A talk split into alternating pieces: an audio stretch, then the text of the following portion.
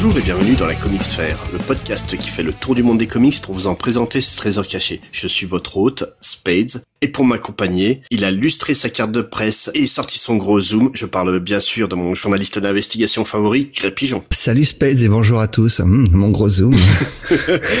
Donc aujourd'hui, on va parler de quoi? Alors on va parler de The Private Eye, qui est un comics en 10 parties écrit par Brian Kevon, qu'on commence à bien connaître dans l'émission, et Marcos Martin. C'est un comics un peu particulier parce qu'il était originellement publié en ligne par une maison d'édition qui s'appelle Panel Syndicate, on va y revenir, entre 2013 et 2014. Le titre est depuis été récupéré par Image et publié dans un gros volume regroupant tous les épisodes et c'est sorti en 2015. Un volume très très cher aussi mais on en parlera plus tard. Là pour l'instant on va parler euh, de l'histoire. L'action se situe en 2076, donc c'est futuriste, et en 60 ans Internet est devenu complètement obsolète. Alors ce qui s'est passé c'est qu'il y a une fuite catastrophique de toutes les données qui étaient stockées en ligne, alors euh, on parle des, détails bancaires par exemple, mais aussi des historiques internet, tout. Et l'Amérique est devenue complètement obsédée par la vie privée. Alors il y a eu des nouvelles lois qui ont permis aux citoyens de commencer à adopter une série de pseudonymes dès leurs 18 ans et à porter des masques à chaque fois qu'ils sortent dans la rue, qu'ils quittent leur maison. Et euh, dans cette société, seuls les journalistes sont autorisés à enquêter sur des questions d'intérêt public, mais seulement en tant que membres formés du Fourth Estate. C'est une espèce de force financée par l'impôt qui remplace la police. Ah bah le quatrième pouvoir, ça c'est une notion très très américaine aussi. Exactement.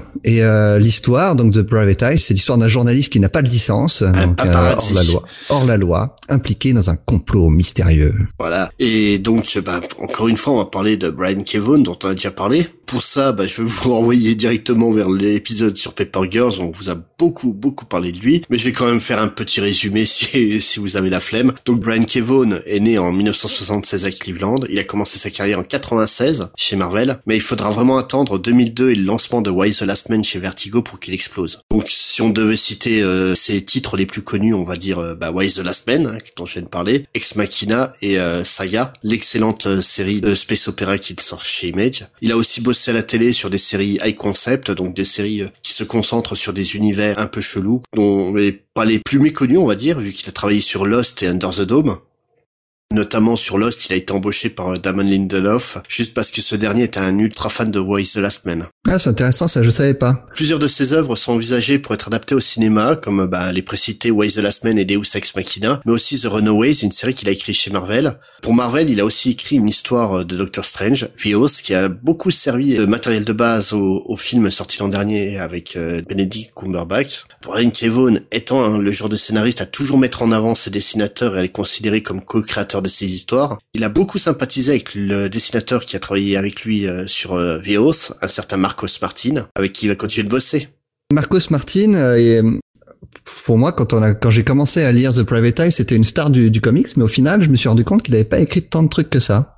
Non, non. D'abord, bon, il est né en 72 à Barcelone. C'est assez intéressant, c'est que dès son plus jeune âge, il s'est pas du tout intéressé à la, à la bande dessinée européenne, mais il s'est intéressé aux comics directement très jeune, il s'est fait repérer par Marvel parce qu'il faisait les couvertures en, en, Espagne des réimpressions des titres Marvel. Donc je pense que c'était les, les, TPB qui avaient leur propre couverture espagnole et c'est Marcos Martin en faisait quelques-unes. Ou un peu comme en France sur les éditions Lug où les covers étaient refaites par un peintre. euh. Ouais, c'est ça. Mais euh, et c'est pas le seul dans ce cas-là. Il y a d'autres artistes espagnols qu'on connaît très bien maintenant qui sont fait repérer comme ça. Euh, je pense à Salvador Larroca. Mhm. qui s'est fait connaître euh, notamment sur les X-Men ou Carlos Pacheco aussi qui a fait aussi des X-Men et la série Avengers Forever. Et Ga- Gabriel Hernandez Walta, dont on a parlé sur The Vision, Oui, qui commence un beau début de carrière euh, aux États-Unis maintenant. Alors très vite donc il se fait repérer comme ça euh, et il est embauché par DC Mhm. pour faire quelques histoires de Batman. Pistonné par Mark Wade. En fait, Mark Wade qui l'a rencontré en convention euh, en Espagne et qui a beaucoup aimé son style et qui l'a proposé, qui a prêté. euh, En fait, il a engagé sa parole sur ce dessinateur-là pour l'histoire. Et Est-ce qu'il a bien fait? Pas du tout. ça a été une catastrophe. Ça s'est très très mal passé. En fait, c'était la première fois euh, que que Martin s'essayait à l'art séquentiel et faire euh, faire des covers et faire de- des intérieurs, c'est pas du tout le même travail. Et il va l'apprendre à ses dépenses sur ses histoires de Batman à quel point que DC le vire. Donc il retourne en Espagne tout penaud, mais euh, très vite il repart en fait à New York, mais euh, juste avec son carnet de dessin sous le bras. Et mais il va avoir beaucoup de mal à trouver du travail. Et c'est c'est Javier Pulido, un autre un, un autre espagnol, qui va l'aider en lui donnant un petit job de fill-in artiste sur Robin Your One, scénarisé par Chuck Dixon. Et ça va très très bien se passer. Chuck Dixon va être très content de son travail. Et à tel point qu'il va lui proposer carrément le, le- le poste de dessinateur principal sur la série suivante, Batgirl Your One, dans la foulée de- du Robin Your One. et sa carrière maintenant est lancée quoi. Oui, mais comme tu dis, il était un cover artiste, donc spécialisé dans les covers des comics et il reste surtout connu pour ça quoi. Ouais, alors après il a quand même fait quelques travaux assez marquants, il est parti de DC après Batgirl et il a signé chez Marvel. Mmh.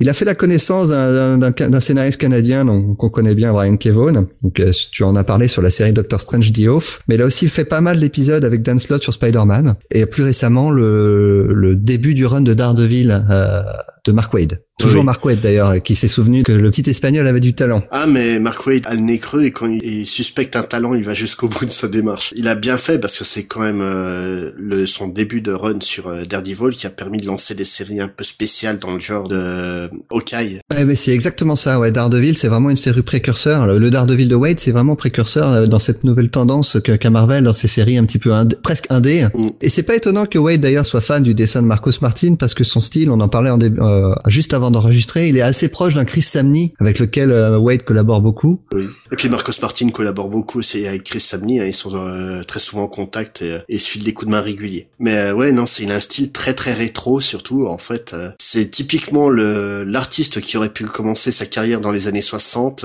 il aurait pas dénoté avec l'époque. Moi je suis très très fan. Hein, pareil. C'est on, on a vraiment une approche graphique dans le style de ce qui se faisait euh, chez Darwin Cook. Ouais, ouais, ou Tim Sale hein, oui, aussi, je, je, trouve. Après le Daredevil de Mark Wade, il s'est fait très rare, donc euh, tu as signalé euh, ses travaux sur des covers, donc il va continuer à faire quelques covers. J'expliquerai pourquoi tout à l'heure. Et surtout, il va créer donc cette maison d'édition Panel Syndicate, qui est un, un éditeur en ligne avec Brian Kevon, mais on, va y revenir tout à l'heure. Voilà. Pour l'instant, on va un peu expliquer ce qu'est réellement The Private Eye.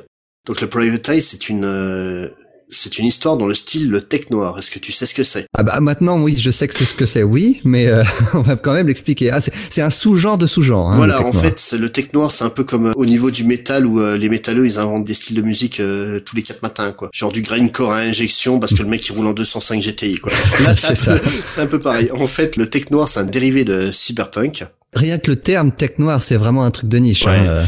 Le cyberpunk, euh, à la base, c'est donc un style qui a été créé suite au roman euh, Le Neuromancien de, William Gibson. Donc c'est un univers très très technologique et qui tourne vraiment bah, mal, très très mal à chaque fois. On peut citer en exemple bah, Matrix, qui est typiquement une œuvre cyberpunk. Ouais. Ou alors euh, toujours avec euh, Keanu Reeves, euh, Johnny Mnemonic, qui est un peu moins connu, mais Johnny Mnemonic. Ah, été cherché loin celui-là. ah bah moi je me rappelle très bien. J'aimais beaucoup quand c'est sorti. Donc le tech noir, c'est on prend du cyberpunk et on y rajoute une touche de noir. Pour vous rappeler de ce que c'est que le noir, allez écouter l'épisode sur Torso, hein, on en parle en long, en large et en travers. En gros, le noir, c'est un genre très codifié dans lequel on retrouve le, le, détective privé à la vie un petit peu triste, la femme fatale. Voilà, c'est c'est du polar très dur où euh, les personnages sont nihilistes au possible et tous dépressifs. Et Brian Kevon joue beaucoup avec ces codes-là dans The Private Eye. Ah oui. En fait, le tech noir, c'est un style euh, plus important pour les arts graphiques que pour la littérature en, général. Parce qu'il y a peu d'œuvres littéraires euh, tech noires à ma connaissance. Par contre, en film, on a un paquet. Hein. Blade Runner, qu'on est l'archétype. Ah oui, là, Blade Runner, oui, c'est. En fait, quand on regarde la définition de tech noir dans le dictionnaire, on voit, on voit une image de Blade Runner. Hein. Tout à fait. Le terme, on le doit à un certain James Cameron, Alors ça vient de c'est lui qui a, théorisé le terme de tech noir parce que euh, dans une scène de début du film Terminator, ouais. En fait, euh, euh, la scène qui se passe dans la boîte de nuit dans le premier Terminator, la boîte de nuit s'appelle le tech noir et la raison pour laquelle il a appelé la boîte de nuit comme ça, c'est pour que le spectateur automatiquement pense aux deux mots associés technologie et noir. Voilà, une fois l'association d'idées faite, c'est vrai que le style de Reese avec son long imperméable et son fusil à pompe planqué dessous prend une toute autre euh, un tout autre impact dans l'esprit des gens. Autant autant l'imperméable, je, je vois pour le pour le noir, le fusil à pompe c'est quand même moins courant. Ah hein. Bah disons que c'est du noir euh, du néo noir quoi. Voilà, c'est ça. Ce style-là en fait, il doit beaucoup bah comme pour le noir en général, il doit beaucoup à la France et au et au cinéma français. Le noir, en fait, avait eu un renouveau au cinéma grâce à Jean-Luc Godard avec euh, À bout de souffle. Et l'une des influences majeures du tech noir, donc j'ai cité Blade Runner, mais il y a, il y a un précurseur à ça, c'est un film euh, d'un certain Jean-Luc Godard, dont je viens de parler il y a même pas deux minutes, hein, Alphaville. Ah, que je n'ai jamais vu. Euh, qui est assez étrange, mais qui mérite un coup d'œil. Hein. Après, voilà, c'est un film français euh, de science-fiction, donc on sait dans quoi on met les pieds une fois qu'on sait ça. Le tech noir, c'est un style qui est résolument futuriste, avec un style visuel très old school, notamment bah, comme dans Blade Runner, euh, personnage que joue euh, Harrison Ford euh, dépareillerait pas dans le Faucon maltais qui se passait en 1940. Et d'ailleurs, dans The Private Eye, euh, le héros, c'est une sorte de hipster du futur qui écoute des vinyles et possède des affiches et des rétro dans son bureau. Hein. Il apparaît pas de notre époque à nous, en Ouais, fait. ouais, même des, même rétro euh, par rapport à nous. hein. Ouais, c'est Oui, ça. parce ouais. que l'affiche du Faucon maltais, euh, Oui, il a des affiches de feu comme Altem, mais il est, mais par contre, il, euh, il écoute les Flaming Lips, qui est un groupe un peu rétro maintenant. Voilà, ça commence à être rétro, on va dire. C'est, on peut citer comme œuvre évidente dans le mouvement tech noir au cinéma des films comme Dark City, euh, Passé virtuel, Minority Report, euh, Strange Days, excellent film, Strange Days, est trop méconnu malheureusement, ou euh, Final Cut avec euh, Robin Williams. Je sais pas si tu te rappelles de ce film-là. Non, Celui-là, je, c'est le seul que je ne connais Où pas. en fait, euh, dans un futur proche, les gens ont des implants qui gardent la mémoire après la mort, et donc des personnes sont payées pour faire un montage de la mémoire de ces gens. Et un jour, un de ces monteurs, joué par Robin Williams, euh, va voir des images qu'il n'aurait pas dû voir, il va se, re- re- se retrouver à avoir sa vie en danger. D'accord. Ça ressemble presque à un scénario d'un épisode de Black Mirror, qui pourrait être aussi considéré pour certains épisodes comme du techno. Voilà, et voilà, tu prends le ce genre de scénario, c'est typique le, le genre de scénario que tu peux retrouver dans des romans noirs où euh, les gens vont découvrir un secret qu'ils n'auraient pas dû, le détective va prendre la photo qu'il n'aurait pas dû alors qu'il enquêtait sur une enquête d'adultère banale. Voilà, c'est Ouais. c'est vraiment le, le scénario cliché mais placé dans un contexte de, de SF pur. Et c'est vraiment ce qu'on peut citer euh, comme notion de, de tech noir. Ou en Asie, on a aussi traité du tech noir. hein, je pense notamment au manga et à l'animé euh, Ghost in the Shell. Ah oui, qui a été, qui a été adapté récemment au cinéma avec le succès qu'on sait. Oui, malheureusement, oui. Et on a tendance aussi à y incorporer les œuvres de Terry Gilliam comme Brasil ou euh, L'armée des douze singes ou encore La cité des enfants perdus de Caro et Genet. Pour moi, c'est plus proche d'œuvres dystopiques que de tech noir. Mais bon, enfin, passons. Là, pour l'instant, on va continuer de parler de The Private Eye à travers le système très très particulier qu'ils ont utilisé pour euh, l'éditer. Ah oui, alors en fait, on avait déjà parlé euh, lors d'une précédente émission de la création d'Image au début des années 90 et du départ de- des dessinateurs stars de Marvel de l'époque pour fonder leur maison d'édition parce qu'ils voulaient détenir les droits sur les sur leur création. Oui. Et euh, ça, ils ont eu beaucoup de succès à leur début, euh, mais euh, au fur et à mesure, en fait, ça s'est essoufflé. Et euh, ça c'est assez récemment que Image s'est vraiment imposé comme le troisième acteur du marché. Ben, suite à la défection d'un d'un auteur de chez Marvel qui est parti de chez eux pour créer sa propre histoire chez Image avec euh, du succès, donc ça a été Robert Kirkman avec euh, Walking Dead.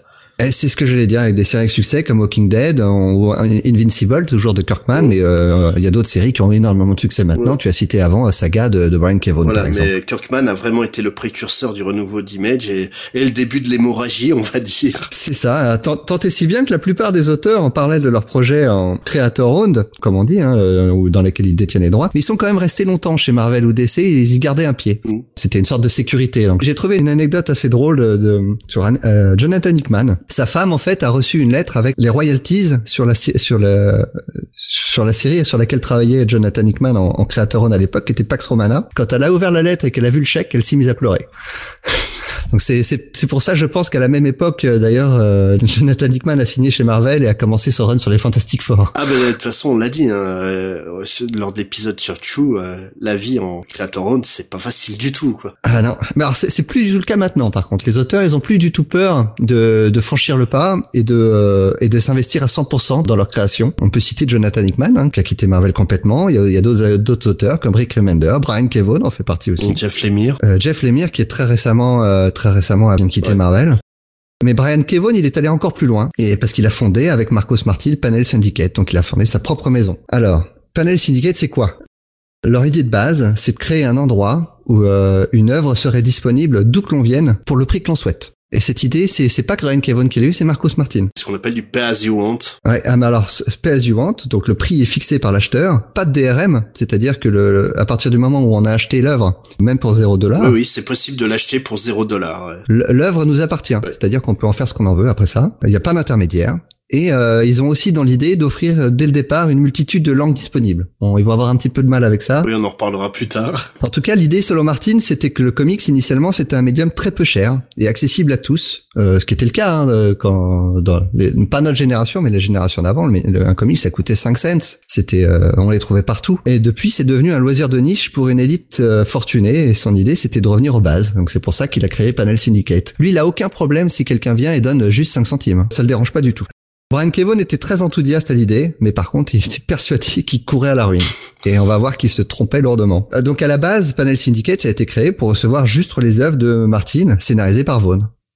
Mais très vite, ils vont accueillir d'autres artistes. Je pense notamment à Albert Montiz euh, avec la série Universe, qui je crois, qui est arrivé à son terme, mais je crois qu'ils ont annoncé d'autres séries qui allaient bientôt. Bah oui, c'est vu que ça marche, c'est bête d'arrêter euh, aussi vite quoi. Ouais, c'est ça. Puis euh, en eux-mêmes, en plus, ont, ont écrit un épisode de Walking Dead. Voilà, donc euh, Brian Kevon et Marcos Martin ont écrit un juste un seul épisode de Walking Dead, qui est disponible uniquement sur Panel Syndicate. Et là, ils viennent de lancer une nouvelle série dont j'ai oublié le titre Barrière, je crois. Oui, c'est ça. Pour en revenir sur la genèse de Panel Syndicate, c'est assez drôle. Alors, Brian Kevon a rendu disponible, en fait, le, le- pas- je sais pas si c'est l'ensemble, mais beaucoup d'emails, beaucoup d'échanges d'emails qu'il y a eu entre les deux. Et c'est disponible directement sur le site de Panel Syndicate. Et c'est là que j'ai retrouvé quelques mails datant de 2011, sachant que Panel Syndicate a été créé en 2013 dans lequel il parle du début de, de cette idée-là. Je vais, je vais, je vais vous traduire la, la conversation. Je pense que c'est intéressant pour montrer le processus de création et aussi leur état d'esprit à ce moment-là, parce qu'ils étaient vraiment persuadés qu'ils n'allaient pas toucher un centime avec avec cette aventure. Alors c'est Brian Kevon qui parle. Sérieusement, tu es prêt à ne pas être payé pendant combien de temps? Nous savons très bien tous les deux que c'est un pari, mais je ne veux pas que ta famille souffre de ce choix. Euh, si on fait vraiment le choix d'essayer le numérique uniquement, il y a de grandes chances que tu ne gagnes pas un centime avant facilement un an avant que le premier chapitre ne soit complété. Et encore, c'est même pas sûr. Si tu veux, on pourrait essayer de pitcher notre idée. Alors c'est marrant parce qu'il dit bien notre idée, alors que toute l'idée de, de Private Eye vient uniquement de Brian Kevon. hein. Tu disais bien avant qu'il a un énorme respect pour ses dessinateurs à partir du moment où il s'associe avec eux. euh, Bah, c'est vraiment une association. hein. Tu prends. c'est ça. tu- Donc ça devient plus son idée, c'est leur idée. Voilà, c'est tu prends Why the Last Man, c'est pas une série de Brian Kevon, c'est une série de Brian Kevon et Pia Guerra. Ouais. Et, mais moi j'adore ça chez lui. hein. Il est très respectueux du travail de ses collaborateurs. Ouais, c'est remarquable. Et euh, alors donc il dit euh, on pourrait essayer de pitcher notre idée à des éditeurs tout en gardant nos droits sur les produits dérivés. C'est pas très bandant mais au moins on serait plus sûr de gagner un peu d'argent. La réponse de Martine est assez marrante.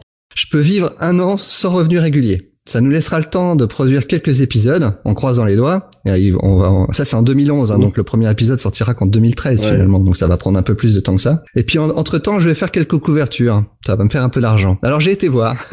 Alors sachant que Marvel et DC rémunèrent à peu près 1000 1000 dollars la cover, en fonction de la, la, la renommée du, de l'artiste aussi, mais c'est à peu c'est la moyenne. Ouais. Entre 2011 et 2013, en tout, il a fait 17 covers, dont 9 en 2013. Alors ce qui est beaucoup, hein. Alors par comparaison, en 2014, il n'en a fait plus qu'une, en 2015 aucune, et en 2016 une seule, qui était une variante pour Vision, la série dont on vous a parlé dans l'épisode de 5 peut-être, je sais plus. Et donc, alors, Martine continue, tu as raison en ce qui concerne le digital. Il est très possible que ça ne rapporte rien, mais je suis convaincu que ça vaut le coup d'être tenté. Et euh, en cas d'échec, rien ne nous empêche de retourner chez les euh, chez les gros éditeurs après coup. Et Vaughan, ok, on y va. Et d'ailleurs, il faut bien reconnaître que l'ancienne voix ne satisfait plus personne. Tu vois à quel point euh, Brian Kevon a l'amertume envers les gros éditeurs. Pourtant, il y a travaillé pas mal. Ah hein. bah il, a oui, fait du, il a oui. fait du Batman, il a fait du Swamp Thing chez DC. euh. Puis il a- ouais, mais le truc c'est qu'il a vraiment pris son envol sur euh, sur Vertigo et puis euh, à l'époque de Karen Berger et Shelley Bond, donc euh, où il était traité autrement que chez les Big Two classiques, quoi, on va dire. Ouais. C'est, t'avais une relation avec les éditeurs qui était totalement autre. hein. Tous les grands noms de l'époque le disent clairement, quoi. Shelley Bond et Karen Berger étaient des personnes remarquables. Le, je, je pense que c'est pas uniquement financier Non, non, le problème non, euh, que, que, que ces que ces créateurs ont avec ça. c'est, C'était vraiment, c'est vraiment une, une histoire de contact et le fait de perdre ses, ses droits sur des séries, quoi. Parce que si, si c'était que financier, il serait resté chez Image, euh, dans lequel il avait euh, l'assurance d'avoir le succès. Mais euh, est-ce qu'il il, il a tous les droits, Brian Kevon, quand il travaille chez Image Mais je pense qu'il voulait vraiment aller encore au-delà. Ouais. Non et euh, le truc qui est marrant dans cette histoire, c'est comme tu dis, c'est qu'il est hyper sceptique par rapport au numérique. Et pourtant, bah, on en parlera tout à l'heure, ça a cartonné. Par contre, tu prends Mark Wade, qui lui, euh, c'était l'inverse, était persuadé que le numérique euh, C'était l'avenir. c'était ouais. l'avenir. Et en fait, Thrillbent, sa propre boîte de diffusion euh, de comics euh, en numérique, qui marche sur un autre concept que Panel Syndicate, j'expliquerai un peu mieux tout à l'heure. En fait, euh, Thrillbent a beaucoup de mal à décoller. Donc euh, le concept que lui mettait en place. Donc là, on a Panel Syndicate, tu prends le comic, si t'as envie de le prendre gratuitement, tu le prends gratuitement. Si tu veux payer, tu payes. La Thrillbent, en fait, le truc, c'est que tu peux donc euh, payer si tu veux, tu prends le, le comics, et en fait, le comics est embendable partout. Donc tu, tu as ton site internet, je peux acheter par exemple un, euh, ouais. par exemple sur euh, Comicsfair, je peux prendre un comics sur Thrillbent et puis le foutre euh, lisible directement sur le site de Comicsfair. Et le, la manière dont il voulait vraiment euh, gagner de l'argent, Mark Waid, ça a été sur la pub. Donc en incorporant des espaces publicitaires dedans. Et ça a pas du tout marché, ça a pas pris du tout auprès des, des publicitaires. Ouais, ça. Mais l'idée est plutôt bonne euh, de base. Pour le coup, euh, Vaughn et, et Martin ont une autre idée. Donc eux, ils se sont inspirés de ce qu'a fait euh, Louis C.K., Mhm. euh, qui est un comédien qui fait du stand-up, qui est un des plus populaires du, du moment. Lui, ce qu'il a fait, c'est qu'il rendait euh, sur le même principe que, que Panel Syndicate, il rendait ses, ses spectacles disponibles sur Internet directement. Oui, sur son site directement. Ouais. C'était le premier à faire ça dans le sens où il s'affranchissait complètement des networks que généralement les, les comédiens travaillaient pour des chaînes de télé. Il le fait toujours d'ailleurs, Louis C.K. Mais il a poussé le concept encore plus loin. Louis C.K. c'est qu'il a produit sa propre série télé qu'il a mis où il mettait chaque nouvel épisode dès qu'il était prêt en location sur sur son site directement. Hum, je crois, je crois que c'était 5 dollars l'épisode, un truc comme ça. Alors je me rappelle plus du tarif. Pour le coup, oui, c'était pas parce que tu veux. Il y avait un tarif fixe. Ouais. Après voilà, c'est en tentant des initiatives comme ça qu'on voit si ça marche ou pas. Et le, le truc du pass you want, c'est que les gens sont beaucoup plus généreux que ce que l'on s'attend à la base. On, va y revenir quand on parlera des, de justement ce que ça veut leur avoir apporté, mais ils, ils seront les premiers surpris de ça. Tu, tu prends euh, toujours chez les comiques, donc un comique francophone, Dan Gagnon. Euh, en fait, c'est deux derniers spectacles euh, sont en pay donc euh, tu rentres dans la salle gratuitement, tu regardes le spectacle et en sortant, tu donnes ce que tu as envie. Et Henri Général, il est plutôt étonné de, de ce qui se retrouve dans le chapeau, quoi. Ah, puis ça évite les réflexions de euh, bien pour ce que je t'ai payé, tu pourrais me faire rire. Voilà, c'est ça. c'est exactement ça. Non, non, c'est une initiative dont j'entends beaucoup parler ces dernières années, et puis ça a l'air de pas trop mal marcher, quoi. Mais, mais voilà. Après, c'est un gros risque financier parce que là, on parle, on, on, parle de ça parce que ça a eu du succès et, et tant mieux pour eux. Mais Marcos Martin, il a pris un énorme risque parce que Brian Kevon, il est scénariste, il travaille sur d'autres séries, il peut se permettre d'avoir une série qui ne pas. Marcos Martin, pendant deux ans, il a fait que ça. Hein. Il a fait que dessiner du Private Eye. Si ça fonctionnait pas, euh, c'était la ruine pour lui. Non, hein. mais le truc, c'est que euh, pourquoi Panel Syndicate a marché? Parce que Brian Kevon, ça aurait été un, un random, euh, ça, aurait été un random inconnu qui aurait écrit le, scénario. On n'y aurait pas été. Moi, je vais te dire. Il y en a probablement des comics qui sortent dont on n'entend jamais parler parce qu'on ne connaît pas les auteurs. Mais c'est pour ça que d'ailleurs ces auteurs-là se font la main d'abord chez Marvel et DC. C'est une nouvelle tendance du, du moment. Ils, ils, se font connaître chez Marvel et DC. Et ensuite, ils partent garder des non, sous. la nouvelle tendance, c'est de proposer des Kickstarter surtout. Ah ouais. Ah, ça se fait de tous les côtés. Hein. Tu vas sur Kickstarter aux, aux États-Unis, t'as plein de jeunes euh, qui essaient de démarrer en, en, faisant un comics comme ça, quoi. Ça c'est c'est l'étape avant Marvel voilà. et DC. T'essaies de te faire connaître avec le Kickstarter pour être embauché par Marvel. Une fois que t'as eu le succès chez Marvel ou chez DC, là après tu pars chez Image. Euh, c'est exactement ça. le, le truc voilà, c'est que vraiment, euh, comme tu dis, Marcos Martin, euh, ouais, ça, ça, aurait pu être galère. Bah comme pour euh, ça l'était pour Rob Guillory sur euh, sur Chou. Hein les, les 5000, 5000 euh, ventes par mois d'épisodes, ça donne pas grand chose hein, dans l'assiette. Hein. Une fois que tu rencontres le succès, c'est un jackpot, c'est un pari que tu fais. Quand ça marche, c'est cool, quoi. Et là, justement, le fait que ce soit Brian Kevon, je veux dire, moi, je les ai achetés à l'époque euh, où c'est sorti les épisodes sur Panel Syndicate, sachant que je suis je trouve que chaque travail mérite sa juste rémunération. Je payais le prix d'un comics, donc euh, 3 dollars pour chaque numéro. Le truc, c'est qu'au vu de la qualité, je regrette absolument pas. Quoi. Ouais, ouais, ouais. ouais c'est non, mais c'est c'est un super comics. Hein. C'est pas pour rien qu'on en parle. Alors je vais juste terminer sur Panel Syndicate pour euh, montrer une petite anecdote euh, hilarante sur la recherche du nom de domaine. Parce qu'ils ont eu plusieurs idées euh, qui se sont lancées comme ça à la volée et ça a pris des mois avant qu'ils trouvent Panel Syndicate, qui se fixe là-dessus. Parce qu'à chaque fois qu'ils trouvaient quelque chose qui leur plaisait, une accroche sur laquelle ah oui ça c'est bon, on prend celui-là, c'était déjà pris. Alors j'ai quelques exemples Everywhere Comics, Splendid Comics, Comics Comrade. Ils ont même pensé à un moment à l'appeler spacedinosaur.com. Et c'était déjà pris. Ah, dommage. Et au final, euh, ils se sont mis à Panel Syndicate, qui était un, une des toutes premières propositions de Brian Kevon, mais qui lui, qui lui plaisait pas vraiment, en fait. Et euh, c'est Marcos Martin qui a pris la décision dans le dos de Brian Kevon, en disant, en fait, c'est bon, ça y est, j'ai signé, j'ai signé tous les papiers avec euh, Panel Syndicate, mm. parce qu'il y en a marre d'attendre. Et Brian Kevon s'est fait à l'idée. Oui, bah, c'est pas étonnant. Mais le fait que ça soit du digital, est-ce que c'est pas ça qui aurait donné la forme très particulière de ce comics? Je sais pas si c'est le digital parce que pour le coup, dans le, toujours dans les bonus qui sont disponibles sur le site, on voit que tout début à la genèse, euh, Marcos Martin avait cette idée-là de faire un format euh, euh, en 16 neuvième, donc ce qu'on appelle l'italienne pour le comics. Et Brian Kevon était assez réticent parce qu'il, en fait, il avait été voir la technologie existante mmh. et DC ne supportait pas ce format-là, par exemple en digital. Oui, mais ce qui est surréaliste parce que le, le format paysage par rapport à un écran, c'est quand même. Bah, même pour lire sur un téléphone. moi, je, je, n'ai jamais lu un comic sur un téléphone, mais pour le coup, lire un, un, lire ce format-là sur un téléphone, c'est ce qu'il y a de mieux. Bah oui. Sur une tablette, c'est idéal. Ah oui, non, mais tout à fait. Là, vraiment, moi, c'est pour ça que je pensais que le format avait été impacté par le. Alors, je sais pas où ça en est maintenant, mais en tout cas, en 2011, à l'époque de, de cet échange d'emails, euh, DC ne proposait pas le format, euh, le format en paysage. Ah, c'était uniquement du, c'était uniquement du format euh, ah, page comics classique. Ouais, mais comme euh, comme fait Marvel, hein, les seuls qui vraiment ont des bonnes idées au niveau de la construction de ces comics en digital, ça reste Comixology avec son lecture case à case. Quoique je crois que Isneo à la même technologie maintenant, mais sans, sans certitude. Je sais pas. Je pense vraiment que Marcos Martin, c'est un, c'est un innovateur. Euh, et il a, euh, je pense que quand il se lance dans un projet, il se dit, bon, qu'est-ce qui est nouveau euh, Qu'est-ce que je peux faire de nouveau là-dessus? Et là, avec The Praveta, il s'est fait plaisir. Oui, mais c'est c'est pas un précurseur non plus pour le 16 euh, enfin pour le... Ah non, non, c'est pas, c'est pas un précurseur, mais bah, le, le, fait de lancer quelque chose en pur digital en 16 neuvième, pour le coup, là, c'était vraiment... Oui, hein. c'est clair. Et donc on va commencer à parler un peu vraiment des thématiques euh, du comics en lui-même. Euh, oui, oui, bah on a parlé notamment beaucoup du digital et c'est un des thèmes du comics. Oui, oui, euh, parce que en fait, ce qu'il faut savoir, c'est que la raison pour laquelle Brian Kevon a écrit une histoire qui parle de la vie privée et du digital, c'est parce que Brian Kevon déteste les réseaux sociaux. Mais il est à tel point qu'il a créé un compte Twitter qu'en 2015 pour le fermer deux mois plus tard, pour le réouvrir deux mois plus tard, pour le refermer trois mois plus tard, pour le réouvrir trois semaines plus tard. c'est en fait son compte euh, Twitter, c'est une guirlande de Noël, là, tellement il l'ouvre et il le ferme. Bah, alors oui, en fait, Brian Kevon, il se considère comme un ludiste. Est-ce que tu sais ce que c'est? Bah, bah oui, parce que tu m'as expliqué ça juste avant l'émission.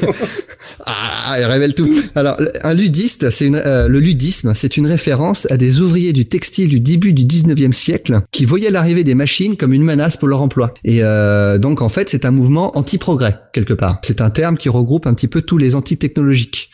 Alors Brian Kevon se revendique lui comme étant un ludiste, mais c'est pas vraiment ça. Il n'est pas un ludiste, lui, il est un néoludiste. Et un néoludiste, c'est quelqu'un qui est en opposition au progrès technologique et surtout l'effet des technologies sur l'être humain. Et c'est en ça que on, peut pas considérer qu'il soit ludiste parce que le ludiste se rapproche plus de, la technophobie, ce qui n'est pas. Non, non. Euh, là, en fait, euh, je veux dire, je me sens assez proche de lui sur certains points. Parce qu'aujourd'hui, nous sommes entrés dans une ère où euh, on entretient une relation étrange vis-à-vis de notre image en ligne. Où euh, bah, t'as forcément dans tes contacts Facebook cette personne qui raconte tout ce qui se passe dans sa vie à la moindre seconde. Du genre, aujourd'hui j'ai mangé une pomme. Puis qui après, la même journée, il va se plaindre que tout le monde parle de sa vie. Ah ouais, c'est vrai. C'est voilà, tout le monde révèle tout. Euh, tu vois, la génération d'avant avait peur de Big Brother. Hein, euh, C'était des lecteurs de de 1984. Et là, du jour au lendemain, maintenant, tu vois, y a les flics ont même plus besoin de nous demander notre vie privée. On raconte tout, quoi à tel point que tout ce qu'on fait sur Internet a maintenant une vraie valeur financière euh, pour les marques. C'est le, le data, en fait, euh, tous les sites qu'on utilise gratuitement, comme Facebook, comme Twitter, en fait, on les utilise pas gratuitement. C'est nous qui fabriquons la richesse de ces sites-là, c'est nous qu'on vend. Quoi. Mais au-delà de ça, même, hein, euh, on parlait de d'autres époques avant. L'Internet a rendu accessible tout accessible, et même l'accès aux, aux, stars entre guillemets, ce qui les a désacralisés complètement. Mmh. Ah Et ça, c'est un des autres effets de la vie privée sur Internet. Hein. Toutes les stars qui s'épanchent sans arrêt sur leur vie. Chacun maintenant a l'impression d'être euh, de connaître euh, ou d'être un ami avec une star alors qu'en en fait pas du tout. Non, voilà, les stars restent des stars. C'est très c'est très artificiel, mais ça a désacralisé complètement la star. Et plus que de la désacraliser, c'est que ça nous a tous transformés en, en des paparazzi quoi. Ouais, et en voyeurs, ouais, c'est exactement ça. Le, le, postulat de base de Privatize, c'est une société où euh, s'est déroulé une sorte de WikiLeaks géant, où tous les secrets des gens ont été révélés, et en gros, ça parle des conséquences euh, de, de, ce déluge. Mais le, le truc, c'est que vraiment, euh, au jour d'aujourd'hui, quand tu vois des affaires comme, euh, bah, tu parlais des célébrités, les célébrités qui ont vu leurs photos privées se retrouver sur le net, c'est ahurissant. Quoi. Ah oui, mais c'est étonnant parce que ce leak des photos des stars qui est arrivé il y a, il y a quelques années maintenant, c'était avant, avant, euh, Private était en gestation avant ça. Hein. Mmh c'est pas du tout une conséquence de ce qui s'est passé à ce moment-là. Mais c'est dans l'air du temps. Hein. Euh, Brian Kevon, il est, il a beau ne pas être sur Internet, euh, il est très conscient de ce qui s'y passe. Oui, c'est comme tu dis, c'était dans l'air du temps. Et Brian Kevon, en fait, se sent très attiré par une notion développée en Europe et en Argentine à la fin du XXe siècle, c'est ce qu'on appelle le droit à l'oubli. c'est complètement absent de, de des États-Unis ce, ce concept-là. En fait, le droit à l'oubli, c'est juste, euh, ça consiste à donner aux personnes physiques, donc chacun d'entre nous, le droit de demander le retrait de toute information pouvant nous nuire euh, sur Internet. Donc en gros, par exemple, ton compte Facebook euh, commence à te pourrir la vie parce que t'as as une photo euh, un peu particulière euh, de toi dessus. Tu peux demander à Facebook de supprimer intégralement ton compte et Facebook est obligé de s'y plier. Bah, c'est évident que si j'étais directeur des ressources humaines d'une entreprise, j'irais vérifier le compte Facebook des gens que je pense embaucher et du coup, j'aimerais pas, moi, en tant que potentiel embauché, avoir les photos de mes beuveries quand j'étais étudiant il y a 20 mmh. ans, euh, se trouver euh, à la vue de tout le monde. Ou, encore pire, quand tu vas aux États-Unis, maintenant à l'aéroport, ils sont en droit de te demander tes identifiants de connexion à tes réseaux sociaux pour examiner ton profil. D'accord. Ah ça, ça, devient glauque. Hein. Euh, non, non, le, le truc, c'est qu'au jour d'aujourd'hui, c'est clair qu'il y a des infos qui peuvent circuler, qui peuvent être dangereuses. Je pense notamment bah, à toutes ces jeunes demoiselles qui se sont laissées monter la tête et puis qu'on fait une photo euh, seins nus pour faire plaisir à leurs copains et puis que la photo circule partout sur le net. C'est voilà, c'est logique qu'elles puissent demander le retrait de cette photo et que tous les sites internet s'y plient en, en fermant leur gueule. Et le problème, c'est que c'est pas le cas. Le sujet, il fait encore énormément débat aujourd'hui. Bah, là, les États-Unis viennent quand même d'autoriser la vente des données personnelles. Donc Facebook est en droit de vendre toutes tes données personnelles à, à Coca-Cola. Ce que je ne comprends pas, qu'est-ce que ça peut leur foutre à Coca-Cola ce qu'on fout sur Internet? Ah mais c'est euh, c'est vraiment pour, pour personnaliser les publicités qu'on voit sur Facebook. euh, c'est euh, Ah ouais, mais ça, on en parlait avant d'enregistrer, mais euh, il y a un sentiment d'impuissance. Qu'est- Qu'est-ce qu'on peut faire contre ça? Euh, Brian Kevon, il est, il est terrifié par ça, hein, parce que la société qu'il dépeint, qui est euh, donc qui est une conséquence de la société qu'on vit actuellement, mais qui est exagérée, est pas beaucoup mieux que celle de laquelle il a peur. Non, non, je suis bien, je suis bien d'accord. En fait, euh, ouais, il est parti de l'autre côté du miroir, tout à fait, quoi. À tel point, tel point que, la- que la presse est devenue une sorte de police, qui est en fait l'organe de police euh, qui gère toutes les données euh, privées. Ça, c'est très étonnant, je trouve, parce que la, la- la presse a mauvaise presse, sans, sans mauvais jeu de mots. Et Brian Kevon, il, se, il, il saute à pieds joints là-dessus, parce qu'il il fait vraiment de la presse euh, le, le méchant de son comics, quelque part. C'est le Big Brother de, de 1984 dans The Private Eye, c'est la presse. C'est étonnant parce que c'est vraiment considéré comme un pouvoir aux États-Unis, en beaucoup plus qu'en, que, que chez nous. Mhm. Euh, alors lui s'en méfie. En tout cas, je sais pas si c'est le message qu'il veut donner avec The Private Mais en, tout cas, c'est le sentiment moi, moi que j'ai, c'est qu'il s'en méfie énormément. hein. Mais en fait, c'est se méfie de toutes les autorités, quelles qu'elles soient. Et la presse, là, notamment, devient une autorité. Tout simple. Ouais. Tout simplement, euh, il considère que la carte de presse donne une légitimité à traiter des affaires privées. Ce qui est déjà plus ou moins le cas, parce que le- la, la presse a beaucoup de pouvoir aux États-Unis. Un Nixon est tombé euh, grâce à grâce à une enquête de, de journalistes, mais c'est c'est pas formel en fait. Il n'y a pas un vrai pouvoir. euh, Ah le, le devoir le, le pouvoir d'informer existe, mais il est pas. euh, Il est pas pénal. c'est ça. Sinon, Fillon serait très mal en ce moment. ah mais de toute façon, la France c'est encore autre Voilà. chose. Non, non, mais le, le truc pour en revenir euh, donc au droit à l'oubli. Le problème de ça, c'est que euh, donc comme je disais, donc les ventes euh, de données se font actuellement et euh, l'Europe, elle a clairement tranché en faveur de- du droit à l'oubli. Donc euh, ils ont voté des lois en ce sens, mais les grandes structures comme Google ou Facebook, ils sont pas du tout d'accord, ce qui fait qu'il y a des procès en appel de tous les côtés. Et au jour d'aujourd'hui, est-ce que tu vois où il est le bouton euh, supprimer mon compte sur ton profil Facebook? Ah ouais non, ça n'existe pas. Voilà, pareil sur euh, sur Twitter. C'est euh, autre- euh, en fait, il y a des procédures pour le demander, mais qui sont euh, extrêmement lourdes à faire. Autre chose, ne serait-ce, on va dire, un de tes amis met une photo de toi euh, un peu, on va dire, euh, tendancieuse sur son compte et te tag. Il faut savoir que tous tes contacts peuvent recevoir la photo. Ouais c'est ouais, ouais, c'est vrai. Ce qui est déjà problématique de base, mais en plus, ce qu'il faut savoir, c'est que si toi, tu demandes le retrait de la photo, ton pote, euh, tu vas lui envoyer la demande à ton pote, tu vas lui dire, écoute, déconne pas, je passe un entretien d'embauche demain, euh, je peux, on peut pas se permettre d'avoir ça euh, qui circule. Donc, ton pote va enlever la photo, mais ce qu'il faut savoir, c'est qu'elle reste sur le profil de tous ceux qui l'ont reçu déjà. Ouais. Donc, euh, il y a un vrai, vrai souci au droit à l'oubli. Euh, Comme on dit souvent, Internet n'oublie rien, mais le retrait de ces informations permet à- permettrait à, à des personnes de retrouver une certaine sérénité. Je, je pense, ben, au- comme je disais tout à l'heure, aux demoiselles qui se dénudent sur Internet. On peut penser aux, aux filles qui ont tenté une carrière chez- de- dans le porno chez, chez, chez Jackie et Michel, et puis qui en fait, 5-6 ans après, quand elles ont un gamin, elles regrettent. Ça serait logique qu'elles puissent demander le retrait de la vidéo. C'est c'est clair. Voilà. on n'a pas on n'a pas envie d'une société où on est obligé de porter un masque Voilà. pour sortir de chez soi. hein. Le droit à l'oubli, en plus, il devrait faire partie des outils de lutte euh, contre le harcèlement en ligne. Voilà, quand tu repenses à l'affaire euh, Amanda Todd, je sais pas si tu connais cette histoire. Non, je ne connais pas. Donc Amanda Todd, c'est une jeune euh, une jeune lycéenne euh, améri- euh, enfin canadienne qui a balancé une vidéo en, ligne pour expliquer son histoire où en fait à l'âge de 13 ans, elle a été sur un, chat vidéo. Et elle est tombée sur un type qui parlait avec elle et puis qui, à force d'insister, donc elle, s'est mise seins nus devant la caméra que voilà, elle avait 13 ans, comme tous les adolescents, elle était, bête et influençable, elle s'est laissée avoir. Et euh, donc euh, suite à ça, donc le type a commencé à diffuser la photo partout sur les comptes Facebook de ses amis à elle. Il l'a placardée dans les dans l'école. Elle a été obligée de changer d'école plusieurs fois. Et un mois après avoir euh, lancé cette vidéo, elle s'est pendue. Donc c'est en fait une histoire de, harcèlement en ligne qui a beaucoup changé les choses aux États-Unis, enfin surtout au Canada. Et le problème, c'est que voilà, si on avait eu des outils comme le droit à l'oubli, la personne aurait été pénalisée plus facilement et les photos auraient été détruites. On aurait pu donc sauver une vie et c'est là aujourd'hui qu'il faudrait qu'on y arrive. Et tout ça, tu vois, toute cette forme de, comment on pourrait dire, en fait, ce narcissisme qu'on a avec l'image et qui a poussé une gamine de 13 ans à montrer ses seins à un type qu'on avait une quarantaine, juste pour se rendre intéressante et qui a malheureusement poussé cette gamine à se tuer. Tu vois, c'est ce que met en avant euh, Brian Kevon et Marcos Martin dans The Private Eye, c'est une société des apparences, mais poussée à l'extrême. C'est une société où à 18 ans, toute personne peut demander la suppression de toutes ses données personnelles et prendre donc euh, ce qu'il a appelé un, un donc euh, contraction de pseudonyme, une sorte d'identité masquée quoi. Et puis euh, autant si certains ont des bonnes idées pour les pour les identités masquées, mais alors il y en a d'autres, hein, ils ont des costumes pourris, hein, faut être honnête.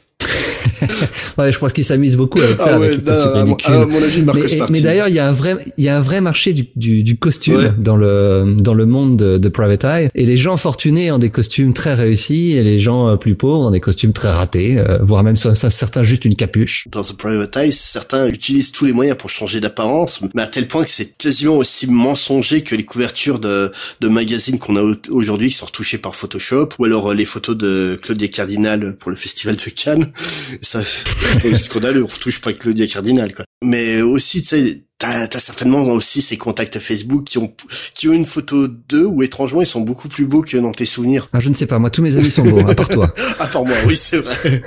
Mais voilà, t'as as toujours ces, cette personne qui met une photo d'elle quand elle avait 10 ans de moins et 40 kilos en moins aussi quoi. Ouais. Et euh, c'est toujours ça quoi. Le fait est que tout le monde peut masquer son identité à tel point que tu ne sais plus qui est qui dans cette société. Et à tel point que la moindre apparence ne sert qu'à cacher des secrets de plus en plus honteux. Et notamment là dans The Private c'est typiquement l'histoire où euh, donc notre détective qui était juste là pour faire euh, bah, découvrir les secrets de son propre client se retrouve euh, embarqué dans une machination incroyable. Ouais, mais on va pas trop révéler sur l'histoire. Enfin, comme d'habitude, de toute façon, on essaie de, de pas en révéler. On, on, parle des, des, grandes thématiques de l'histoire, mais sans, sans rentrer dans les détails pour donner aux gens l'envie de lire. Surtout que le, le comics va bientôt sortir en France. Euh, oui, et il aurait dû déjà sortir en France, parce que le, donc c'était prévu chez Urban à 22,50€ le volume. Donc c'était prévu pour le 17 mars 2017, et alors que là, on est quasiment à la mi-avril quand on enregistre, et toujours pas sorti. Et personne ne sait pourquoi. Ouais, je, Urban ne communique pas sur ce titre. C'est dommage parce que euh, parce que pour le coup, 22,50€, c'est ça vaut carrément le coup si on compare au prix du volume, euh, du volume sorti par Image qui était à 50 dollars mmh. en, en, anglais.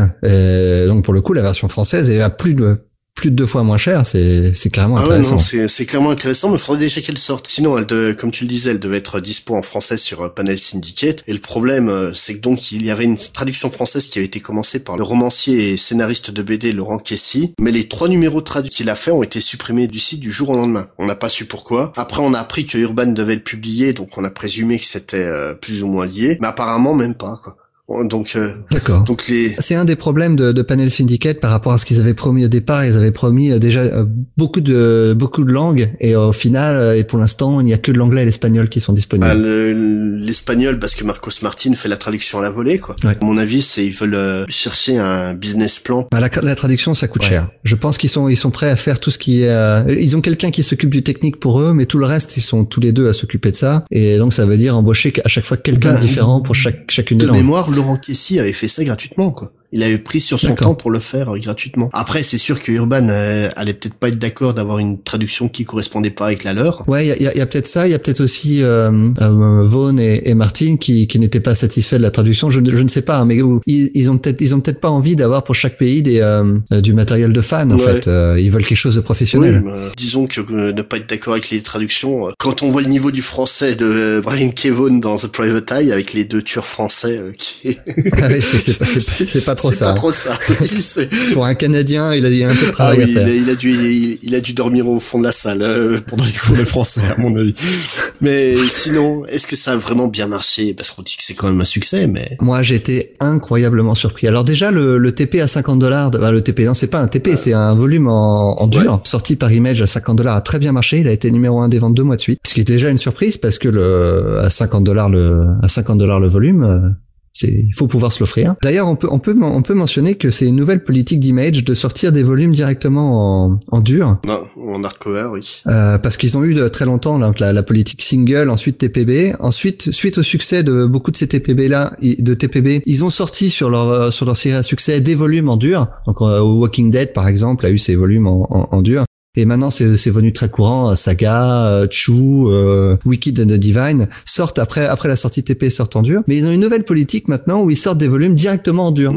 Euh, à mon avis, ça, ça va être concertation avec les auteurs aussi. Quoi. Alors ça, c'est sûr et certain, connaissant comment, comment fonctionne Image, mais ça se fait pour l'instant que sur des auteurs très très renommés. Hein. Euh, donc il y a Nameless notamment de Grant Morrison qui est sorti comme ça en hardcover avant de sortir en, en TP. Euh, je sais pas, j'ai pas d'autres exemples en tête. Si j'en avais, je, je pas noté. en fait, cette politique de sortie en dur, ça, ça rejoint un peu ce qui se faisait après sur les éditions spéciales qu'ils faisaient pour certains certains comics. On parlait de Chou avec les éditions Omnivore. Oui, c'est ça, mais euh, pour le coup, Chou sortait avant tout en mmh. TPB. Dès la sortie du sixième, de, de la cinquième issue, euh, il y a eu un TPB qui est sorti.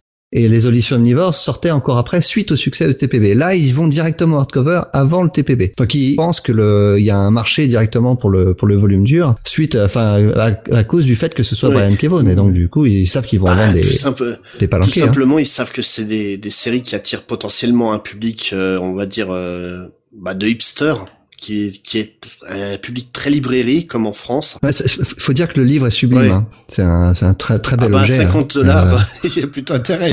encore, Mais en plus, euh, il a été aussi imprimé en format en format à l'italienne donc ce qui est pas courant du tout euh, aux États-Unis où on a très très peu quand même de titres qui sont publiés dans ce sens-là. Euh, de mémoire, je peux citer quoi? Euh, Frank Miller avec 300 et puis euh, Holy Terror. Ouais bah c'est en faisant des petites recherches, c'est les seuls comme ça de, de tête, c'est les seuls titres qui me semblent ouais. aussi. Et le, le, truc voilà, c'est que forcément il est cher parce que c'est du de la bonne manufacture et que c'est un format particulier. Mais au-delà de ça, donc ils ont eu du succès avec ce, ce volume hardcover donc qui est sorti en 2015 par Image, mais dès 2013 ils ont connu le succès donc direct directement sur leur mmh. site. Donc tu fais partie des contributeurs. C'est très difficile d'avoir des chiffres, mais en tout cas Brian Kevon a dit euh, qu'en nombre d'unités, ça se situait dans le six figures. Alors six figures, ça veut dire au-delà de 100 000. Donc euh, ça veut dire au-delà de 100 000, mais jusqu'au million. Donc euh, c'est difficile. Enfin, ça, ça, laisse quand même beaucoup de beaucoup de marge. Et en termes de dollars, il dit que c'est aussi en six figures. Donc ça veut dire qu'ils ont gagné plus de 100 000 dollars avec Private Eye. Et ça, c'était avant la sortie du, du dernier épisode. Donc ils ont depuis, ils ont gagné encore plus d'argent grâce à Private Eye. Ce qui, moi, j'étais extrêmement surpris par ces chiffres-là parce que quand on connaît les chiffres de combien rapporte un comics, euh, un comics papier aux auteurs, ils ont eu vraiment raison de se lancer dans ah le digital. Non, hein. En fait, Mark Waid, quand il dit que le digital c'est l'avenir, il a pas tort sur certains points. Pour les auteurs, c'est un avenir qui est rentable, qui est beaucoup plus rentable que la version papier. Après, c'est vrai que pour le public, euh, ben, bah beaucoup moins parce que même moi qui euh, utilise du digital, j'ai un affect particulier avec le papier. Mais soutenir des initiatives comme celle-là, sur des titres où tu sens le potentiel, je vois aucun problème. Moi, je trouve ça normal de donner euh, ma petite obole à l'artiste. Pour, ma part, je, je, je, crois que je franchirai vraiment le pas quand euh, Brian Kevon dira euh, ce titre va sortir en digital et il ne sortira que en digital. Si ça, la nouvelle série qui sont en train de sortir en ce moment, qui s'appelle Barrier, sort aussi après en volume en volume relié. Moi, je vais attendre le volume relié.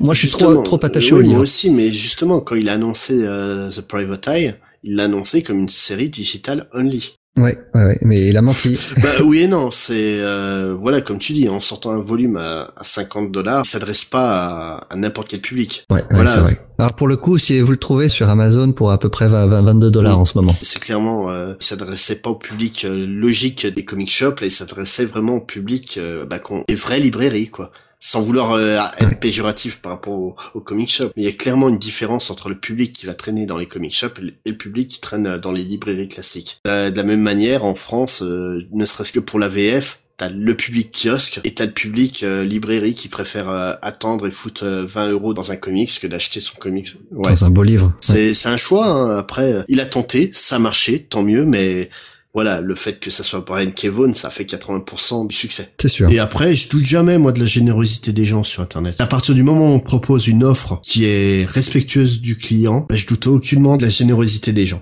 Mais bon, on va peut-être arrêter là l'émission. Ah ouais, on va se quitter en musique. Et là, pour l'occasion, j'ai choisi un titre de l'album Love Over Gold. Donc, euh, la chanson, c'est Private Investigation. Hein, donc, euh, vous aurez compris le rapport avec le, avec les comics. Allez, au revoir. Allez, au revoir. mystery.